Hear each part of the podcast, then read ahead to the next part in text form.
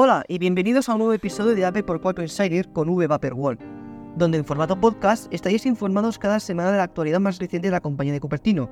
Esta semana os aviso en antelación que será un episodio especial de los lanzamientos de software que se presentaron en la pasada WWDC 23 de julio o DAP 23, aunque los desarrolladores y beta testers dentro del Apple Developer Program hayan podido trabajar en los diferentes softwares a lo largo de estos últimos meses y en especial en los meses de verano. Soy Víctor Barbero de V Vaporwall y esto es Apple por 4 Insider con V Vaporwall. Empecemos. El pasado lunes 18 de septiembre se presentaron al público general las versiones finales de iOS 17, iPadOS 17, WatchOS 10, tvOS 17 y HomeOS. La semana que viene, según Apple, se lanzará la versión nueva de macOS Sonoma y os informaré también en el podcast del Insider y en Apple por 4 Podcasts. A continuación diremos qué trae los próximos sistemas operativos que se lanzaron públicamente el pasado lunes. Especialmente nos vamos a concretar en iOS 17 y WatchOS 10. Empezamos con iOS 17, que es la versión de sistema operativo más conocido de los iPhones y que todo el mundo conoce. Esta versión llegará en los modelos mini, normales y Pro, de los siguientes modelos como los actuales y nuevos iPhones 15, iPhone 14, iPhone 13, iPhone 12, iPhone 11, el XS, el XR y finalmente el iPhone SE de segunda generación.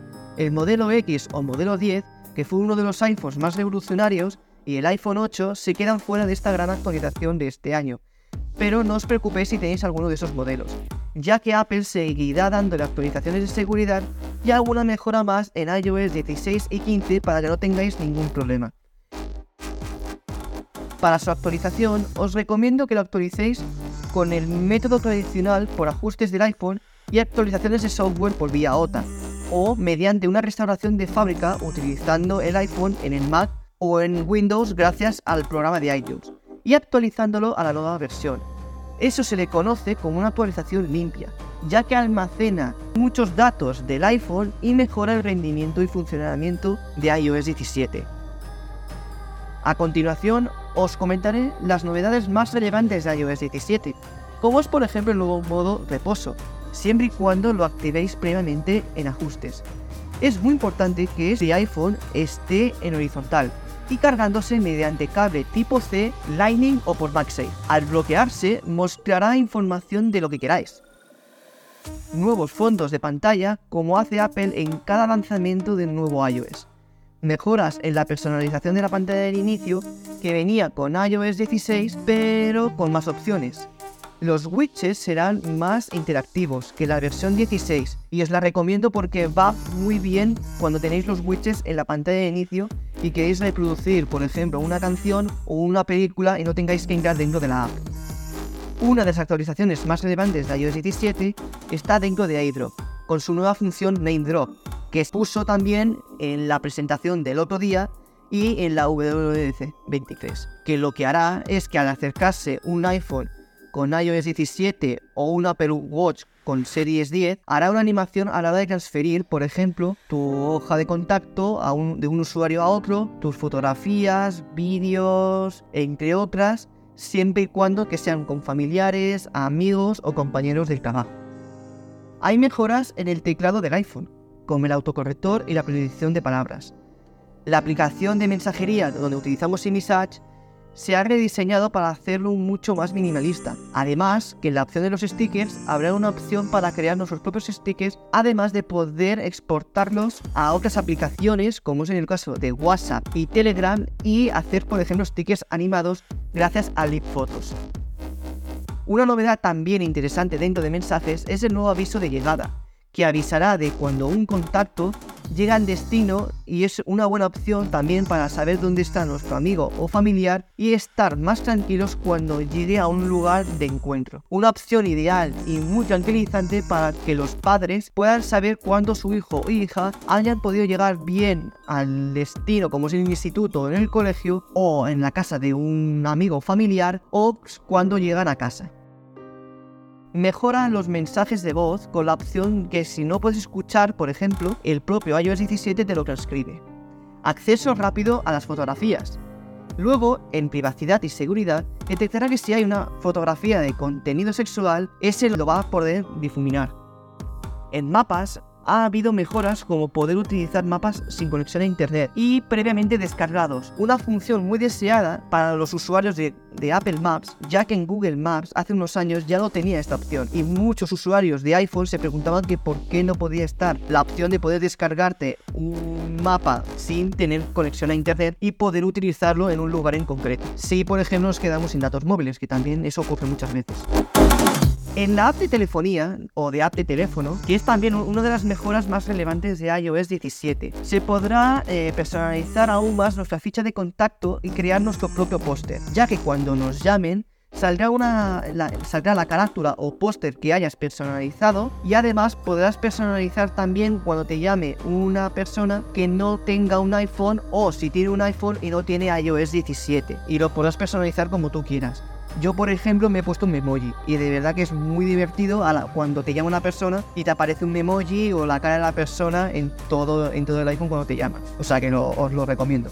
Además, viene una función nueva que es voicemail que permite transcribir el audio de una llamada si no puedes responder en ese mismo momento y luego lo dejará en, el buzón de voz. Pero tened en cuenta que esta opción únicamente está para los idiomas de habla inglesa, ya que en España y en Latinoamérica aún no lo podemos tener en su versión de lanzamiento. Pero seguramente Apple lo incorpore en los próximos meses o para inicios del año 24. La novedad, por ejemplo, en la app de FaceTime es que nos, nos permite dejar un mensaje de vídeo o de voz a la persona que no pueda responder en ese momento. En videollamadas del FaceTime, mediante gesto con los dedos, hará animaciones en 3D. Yo lo, bueno, José lo ha podido probar, que es nuestro beta tester, como muchos de vosotros lo sabéis, y en alguna llamada que hemos hecho por FaceTime, y de verdad que se ve muy bien, y es muy divertido poder hacer gestos y que aparezcan animaciones 3D en la videollamada. O sea, que os lo recomiendo que si podéis hacerlo o utilizar con un amigo o un familiar, os lo pasáis muy bien. Luego, en la opción de contraseñas, hay opciones como el borrado automático de códigos provisionales después de rellenar y compartir algunas contraseñas a amigos y familiares. Una opción que está muy bien solo para un cierto momento, por si no quieres seguirle dictando la contraseña carácter a carácter, que ya sé que a veces se hace muy pesado. La aplicación, bueno, o app de música que se utiliza Apple Music viene cargada de novedades. Las principales novedades son como por ejemplo visuales, como el rediseño que muestra las esquinas más redondeadas en el reproductor y animaciones en las canciones cuando las escuchemos. Yo he podido probar, por ejemplo, las, animaciones de las canciones de Ava Max y de verdad que están muy bien. Y luego también de la última banda sonora de Barbie, de las canciones de, de Dua Lipa y de Ava Max. Y si podéis también utilizar The Weeknd también, que tiene también alguna animación, que está bastante bien. O sea, y es gracioso que mientras estás escuchando la canción, se ve ahí la, la animación, las luces o una animación que se gira. O sea, que está bastante bien. O sea, si tenéis la opción y sois suscriptores de Apple Music, de verdad dale una, una oportunidad de poder reproducir la canción en, en el iPhone que os gustará. Luego, en el caso de Siri, se elimina el famoso eh, Siri por solo Siri, dándole un trato más humano al asistente virtual y el inteligente de Apple, aunque actualmente no esté disponible en español o en español latino. Vamos, que lo que tienen ventaja actualmente primero son los de habla inglesa. La app de salud eh, mejora su interfaz y eh, además incorpora la nueva opción de salud mental, además de un seguimiento de la, salud, de la salud ocular. Que yo, por ejemplo, esta opción, al yo ser, eh, a ser miope, lo podré utilizar más de una vez mejoras en accesibilidad, como poner tu voz para que se pueda leer algunos textos o durante las llamadas poner las aplicaciones más grandes para que las personas más mayores puedan también rediseñar su página de inicio y que en vez que sea la pantalla de inicio tradicional, que se vean las aplicaciones únicamente que él utiliza más grandes y que puedan acceder sin ningún problema. Además hay mejoras en Safari, como poner diferentes perfiles y extensiones, búsquedas de Safari, bloqueos en la navegación privada, entre otras. Mejoras también en el Spotlight y su diseño. Además, en la app de recordatorios han traído, por ejemplo, las nuevas listas de la compra, que te ordenará las listas mediante en forma horizontal o en vertical. Dentro de la aplicación de buscar, mejora en la opción si tenéis AirTags, para compartirlo con otra persona y poder localizar el objeto que tenga ese AirTag. Con la aplicación de casa para poder utilizar HomeOS tiene una nueva interfaz para poder ajustar, por ejemplo, el color de las luces gracias a una barra y con círculo, que el sistema te lo muestra para poder mejorar el tono y la intensidad que desees en ese momento. Pero bueno, esto es únicamente para los productos que tengan licencia con Apple HomeKit. En la aplicación de ajustes viene con algunas novedades de más. En almacenamiento, tienen, por ejemplo, en el menú que te dice qué aplicaciones son las que más utilizan de almacenamiento. Y te dice los gigas en concreto que almacena y lo que incorporan en los datos que tengan dentro de la aplicación de almacenamiento.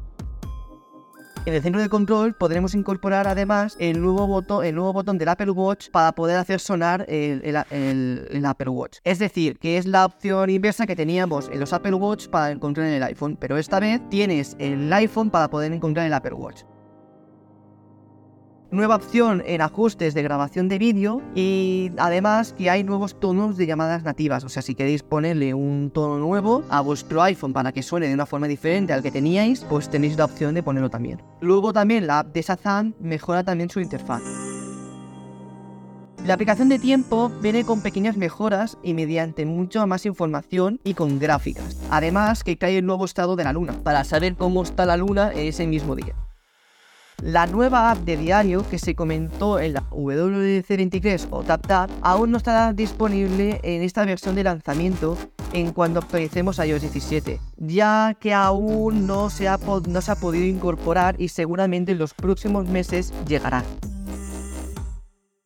En rendimiento y batería, por ahora por lo que he podido probar, está bastante bien, pero tener en cuenta que al ser los primeros días tendréis que dejar que el iPhone estabilice la batería y el sistema operativo para que pueda rendir mejor. Y es posiblemente que en los próximos días notéis que la batería del, iPhone se consuma más de lo normal, pero es lo más normal del mundo ya que se tiene que estabilizar el teléfono. Yo lo que recomiendo es que le dejéis unos 3 o 4 días hasta que el teléfono ya se pueda estabilizar bien. O sea, si tenéis mm, y veis que la batería se, se reduce es por eso. O sea, no os preocupéis de verdad. Para dar mi última versión de iOS 17, diré, bueno, como he comentado también en el podcast de Apple por 4, es que es una versión continuista. Y, a ver, mm, yo podría decir que se podría ser una versión mejorada de la anterior iOS 16, pero bueno, vamos a darle también una oportunidad a iOS 17 y a ver qué nuevas cosas eh, incorpora también en los próximos meses. Y os recomiendo que la actualicéis para estar con las últimas mejoras de seguridad también y bueno, que podáis castear también las nuevas novedades que os he comentado anteriormente. A continuación os traigo WatchOS 10, o más conocido como el sistema operativo del, del reloj. En mi opinión, como comenté en el podcast de Apple por 4, post WDC que lo tenéis en YouTube y en Apple Podcast, en Spotify, es que trae más mejoras respecto a las versiones anteriores. Es compatible en todos los modelos del Apple Watch desde el Series 4 hacia adelante, incluyendo las versiones del SE y del, Ultra. Podéis actualizarlo dentro de la app del Apple Watch para iPhone o en el mismo Apple Watch dentro de la opción de actualizaciones de software. A continuación os comentaré las actualizaciones más relevantes que trae WatchOS 10. Comentados que las novedades que traen son los siguientes, como por ejemplo nuevas esferas, como el de Snoopy que lo he podido probar y es muy divertido, la nueva esfera de paleta, la esfera global de Nike que está también muy bien, un poco brusco en mi opinión, pero está bastante bien, que ves ahí cómo se va moviendo también el globo terráqueo y, y es, una nueva, y es una nueva versión que está bastante bien si lo podéis ponerlo en vuestro Apple Watch. A continuación también trae la nueva esfera modular del Apple Watch eh, Ultra 2 que también se podrá poner en el Apple Watch Ultra 1. El modo cambio de esfera ahora será apretando en medio y a continuación deslizando el dedo de derecha a izquierda para poder organizar las esferas tan solo con apretar y deslizar, eh, deslizar de izquierda a derecha o de derecha a izquierda. El icono de app abierta en segundo plano desde nuestra esfera actual ha vuelto en esta actualización. Nuevos widgets del Apple Watch deslizando el dedo desde nuestra esfera actual de abajo arriba con la rueda. Del Apple Watch con la opción de añadir nuevos widgets también. La pantalla de inicio donde estaban todas las apps ahora no da tanta libertad para moverse en él, pero a cambio deslizando hacia abajo nos aparecerá un listado con las aplicaciones y apps que tengamos en el Apple Watch. En el centro de control ahora solo se podrá invocar con el botón de encendido, y un rediseño a la hora de ver la batería del watch, que de verdad que lo he podido probar y está bien. Luego, las novedades de AirPlay en el Apple Watch cambia completamente y es más sencillo, como una miniatura de lo que estamos reproduciendo en ese mismo momento. La animación de Apple Pay en el reloj cambia. La medición de ritmo cardíaco se ha rediseñado y el corazón aparece como más realista y, en 3D haciendo la animación correspondiente. Yo lo he podido probar y a ver, es diferente a lo que teníamos en versiones anteriores, pero está muy chulo ver ahí cómo el corazón se mueve, ¿no? Luego, la aplicación de actividad ha tenido un pequeño cambio, dando la opción de dar mucha más información cuando tengamos que hacer una actividad en concreto. La aplicación de ruido tiene un pequeño y un nuevo rediseño, al igual que la aplicación de sueño. Luego, la aplicación de tiempo ha cambiado mucho en su rediseño y se parece aún más a la versión que tenemos en el iPhone en iOS 17 y nos dará más información de temperaturas, precipitaciones entre otro tipo de información relacionada con el tiempo. Luego, la aplicación del temporizador se ha rediseñado como añadir nuevos temporizadores. La aplicación de ejercicios también ha traído un pequeño cambio de visualización y trayendo un nuevo ejercicio como es el caso de bicicleta, que nos da mucha, mucha más información y métricas, que seguro que los amantes que hacéis ciclismo lo agradeceréis. Y es una buena opción también luego para poder decidiros si os queréis coger el Apple Watch Series 9 o queréis iros a por el Apple Watch Ultra 1 o 2. Luego la brújula también viene con un nuevo rediseño y os avisará de la, de la altitud que estemos, además de los nuevos mapas topográficos. En la opción de Mindfulness se podrá añadir la actividad que estemos haciendo en ese momento. Siri podrá darnos también información sobre salud que estemos en ese momento. O sea, por ejemplo, si estáis en un médico y queréis enseñar vuestras últimas métricas de que habéis controlado de sueño, de pulsaciones, entre otras, o de pulsaciones del corazón, pues podéis mostrarlo y lo podéis enseñar a vuestro médico de, cabecera, por ejemplo. Luego, en mapas llega la misma novedad que en iOS 17 comentado anteriormente, y el name drop además llega a Apple Watch. Y para acabar con WatchOS 10, en llamadas, al igual que con iOS 17, en contacto se podrá parecer más a lo que tenemos en iOS 17. Y con ello, después de todo lo que os he comentado de las principales novedades de iOS 17 y de WatchOS 10, recordar que seguiréis informados de todo lo que ocurra de la empresa de Cupertino en el podcast de Apple por 4 y en sus redes sociales, además de mis redes sociales de V. Esto es Apple por 4 Insider con V. Soy Víctor Barbero y os espero la semana que viene con muchas más noticias. Muchas gracias por escogernos y disfrutar de los nuevos sistemas operativos.